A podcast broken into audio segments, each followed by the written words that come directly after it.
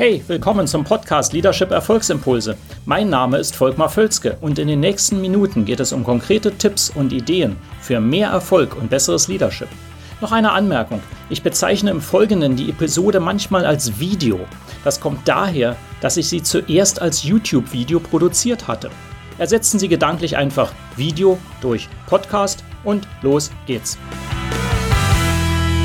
Ihre kognitive Dissonanz Hallo, Volkmar Völzke hier und das scheint ja eine interessante Überschrift zu sein, kognitive Dissonanz. Das ist ein Phänomen, was man ähm, häufig beobachtet, sehr häufig. Wir alle sind manchmal kognitiv dissonant.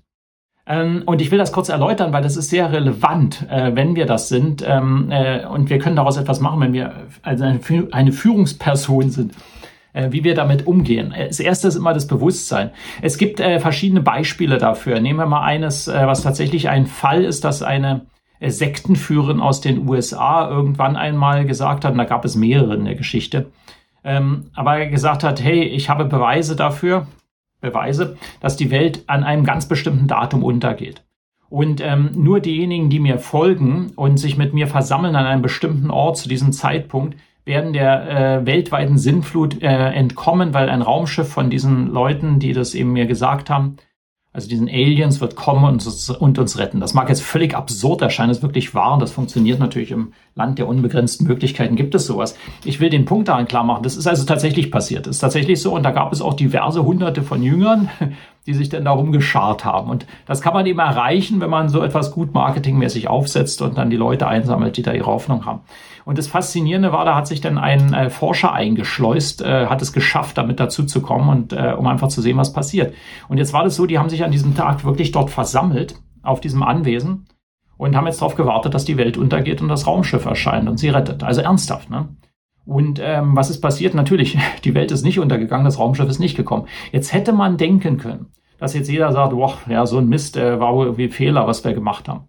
Das ist aber nicht passiert. Und das konnte eben dieser Forscher eben äh, klar erzählen. Was passiert ist, ist genau das Gegenteil. Die Leute haben sich noch mehr committed dazu, dass das wahr ist und haben einfach die Realität umgedeutet. Die haben gesagt, ja, weil wir hier zusammengekommen sind und weil wir dieses starke Kraftfeld aufgebaut haben, haben die Außerirdischen nochmal ein Auge zugedrückt und das aufgeschoben und sie haben deswegen die Welt nicht ins Jenseits geschickt und mussten deswegen auch kein Raumschiff schicken. Deswegen, es wird also kommen. Ähm, ähm, wir müssen eben darauf äh, gefasst sein und daran arbeiten, dass es nicht kommen wird. Was die gemacht haben, ist interessant. Man hat nicht das Ergebnis äh, hingenommen und sich darauf sein Verhalten und seine Denkweisen angepasst, sondern im Gegenteil, man hat das Ergebnis uminterpretiert, sodass die eigenen Denkweisen noch stimmen. Und das passiert uns ständig. Und das ist hier mein Punkt. Da mögen Sie jetzt drüber lachen über dieses Beispiel, aber das passiert uns ständig in kleinen Dingen. Dass wir Ergebnisse, Dinge umdeuten, sodass die in unser Denksystem passen, was wir uns vorher zurechtgelegt haben. Confirmation Bias ist dazu ein Stichwort auch aus der Psychologie. Also wir schauen uns gerne nur die Informationen an, die in unseren, ähm, unser Weltbild passen, unsere Denkweisen, was wir gerade nützlich finden. Das andere ignorieren wir einfach. Wir sind da alle schuldig daran. Und äh, wenn man das weiß, kann man eben einiges damit machen. Ähm, es ist natürlich, der, der Effekt ist natürlich, es ist nicht gerade positiv, wenn wir das zu sehr haben im Unternehmen, weil wir werden die, die Realität so umdeuten, dass bis dahin, dass wir sagen, oh, das Unternehmen geht jetzt, äh, ist jetzt zahlungsunfähig, ja, ist doch prima, genau das zeigt ja das und das und wir müssen alle entlassen, ist doch super, also ganz extrem. ist natürlich nicht gut, wenn man immer begründet die ganzen Fehlschläge und sagen, ja, es muss doch so sein, es ist ja trotzdem ein Erfolg. Ja, und das ist natürlich nicht gut, wenn das immer passiert. Also, wie kann man dem entgegenwirken? Ja, weil nochmals, im Gehirn funktioniert das so, das heißt, wir müssen aktiv dagegen wirken, dass wir das nicht äh, tun.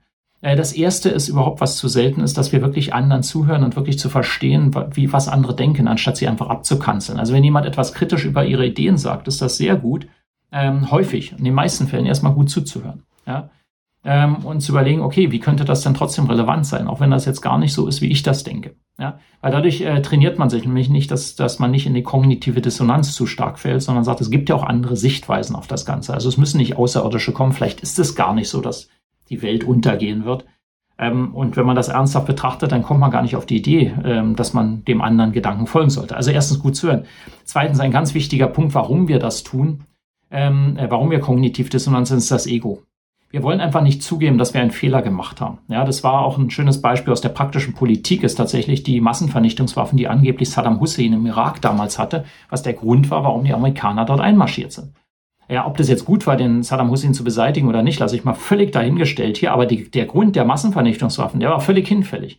Und äh, zum Beispiel ein Tony Blair, aber soweit ich weiß auch die ähm, amerikanische, äh, der George Bush, sind sehr lange bei dem Narrativ geblieben, bei der Erzählung, wir sind dort einmarschiert und die Massenvernichtungswaffen wird man schon noch finden, man muss nur mehr suchen. Und erst nach Jahren hat man gemerkt, es gibt wirklich keinen. Und da hat man das auch wieder umgedreht und gesagt, ja, ja, es war ja auch gar nicht der ursprünglich wichtigste Grund, sondern eben eigentlich müssten wir sowieso einmarschieren und das war ja sowieso gut.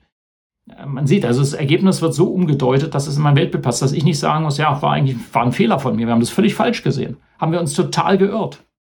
Ja, das hat da keiner gesagt, ne? sondern es wird genau uminterpretiert. Also das da. Und was liegt, woran liegt das? Natürlich Ego. Ne? Das ist natürlich klar, dass äh, Personen auf dieser Ebene natürlich ein ausgeprägtes Ego haben äh, und sagen, dann kann ich nicht äh, falsch liegen. Also das heißt, die eigene Identität mit, mit, mit der Zielerreichung gleichgesetzt. Das heißt, äh, das Ziel ist ja genau meine Identität. Ich kann gar nicht mehr zurück. Das ist das Thema Gesicht verlieren. Ne? Zweitens, ähm, was natürlich, wenn man das zurückstellen will, ist gut, wenn man statt dieses äh, ergebnisorientierten eher ein prinzipienorientiertes Weltbild hat. Dazu mache ich vielleicht mal ein eigenes Video. Aber das ist äh, sehr viel besser, wenn ich sage, es hängt nicht an dem Ergebnis, sondern daran, äh, was mir wichtig ist. Ja? Und Nummer drei, einfach Fehler zuzugeben. Ja, das wäre der dritte Punkt, wie man das Ego zurückstellt. Also, das erste war anderen zuhören, zweitens Ego zurückstellen. Dazu hatte ich drei Subpunkte gegeben. Nummer drei, der letzte Punkt, einfach aus Erfahrung lernen. Klingt jetzt vielleicht etwas einfach. Aber tatsächlich, wenn man äh, einmal sagt, äh, okay, da habe ich mich geirrt, ich lerne jetzt draus, dann fällt das viel leichter, das Irren zuzugeben, als zu sagen, ich habe mich geirrt, ich bin jetzt ein Fehler, ich, ich habe ja versagt. Nein, ich habe mich geirrt, super, kann ich von lernen. Das ist ein anderes Mindset, was sehr hilft. Ja, also zuhören, Ego zurückstellen, eine Lernattitüde haben, ist der dritte Punkt. Hoffe, das hilft. Kognitive Dissonanz äh, können Sie gerne mich fragen, wenn Sie wissen wollen, woher ich diese Quellen habe. Ist sehr spannendes Thema, finde ich. Kann ich da auch was empfehlen zum Lesen. Äh, ansonsten, wenn Ihnen das Video gefällt, weiterleiten, liken, gerne kommentieren. Und ansonsten, wenn Sie das Thema mit Ihrem Team mal vertiefen wollen oder für sich selbst als Leader, melden Sie sich bei mir. Ein Coaching kann da auch sehr, sehr gut sein. Würde mich sehr freuen, wenn wir einfach mal drüber sprechen. Also, in dem Fall, bis dann. Ciao.